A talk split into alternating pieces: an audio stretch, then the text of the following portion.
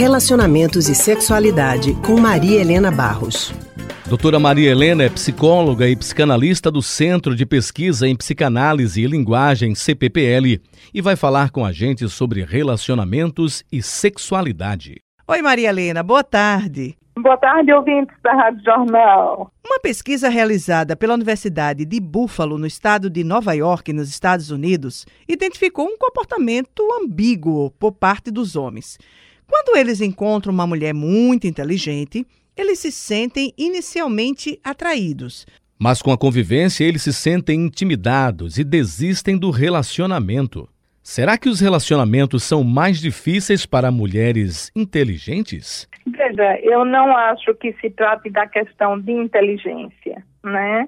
Digamos assim, é, nas relações amorosas, quando sempre pode acontecer, né? Uma disputa entre os companheiros, né? Como se imaginassem que só um pudesse se sair bem, só um pudesse ter sucesso, né? É o que a gente chama de um relacionamento narcísico, né? E então a competição se instala, né? E o que é pior, muitas vezes, para um subir, precisa que o outro se apague, não é? Então, efetivamente, eu acho que as mulheres mais ativas podem provocar, não é, um certo é, um certo amedrontamento nesse sentido de é, a gente tem uma cultura que sempre o homem esteve acima, né? Sempre o homem esteve numa posição de relevo. E essas histórias têm mudado, né?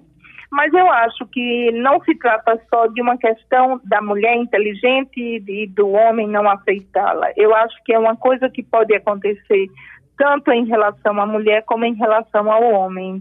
Essa situação pode levar algumas mulheres a ficarem inibidas e não demonstrarem sua inteligência?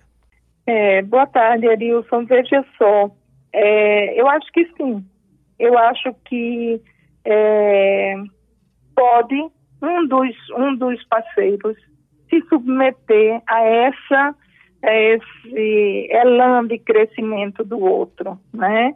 E se submetendo vai ficar em segundo plano, não é? Como se não houvesse uma convicção clara de que cada um pode ter o seu crescimento, o seu espaço, a sua realização pessoal, tanto profissional, é, no âmbito social, entendeu?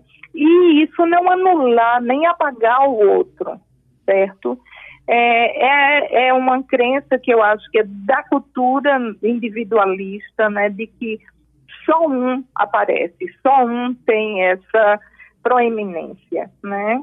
E às vezes isso se mostra na relação dos casais, né? E isso de fato é uma coisa que confunde muito a relação e leva a diversos conflitos. Obrigada, Maria Helena. Boa tarde, então, a todos. Até a próxima. Nós conversamos com a psicóloga e psicanalista do Centro de Pesquisa em Psicanálise e Linguagem, CPPL, Maria Helena Barros.